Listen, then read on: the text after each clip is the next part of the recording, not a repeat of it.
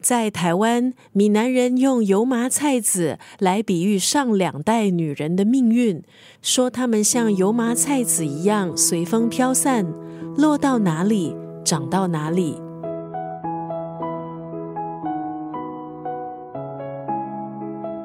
今天在九六三作家语录分享的文字，出自廖辉英的《油麻菜籽》。当年他出世提升，就震惊文坛，一举成名。这也是他最脍炙人口的代表作之一。改编成电影之后，由侯孝贤、廖辉英共同编剧，获得金马奖最佳改编剧本奖。数位修复版电影即将在这个月底在台湾上映。小说呈现的是战后台湾女性命运的缩影。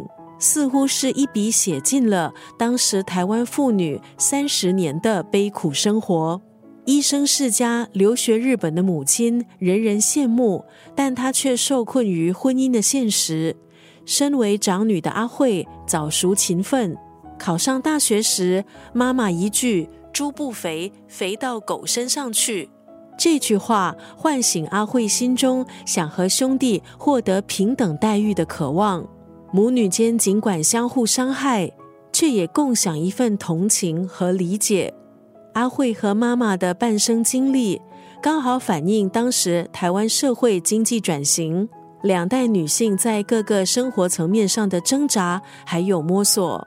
《油麻菜籽》的作者廖辉英观察两性还有社会各个阶层，是读者们信赖的廖老师。现在更专注青少年所面对的问题。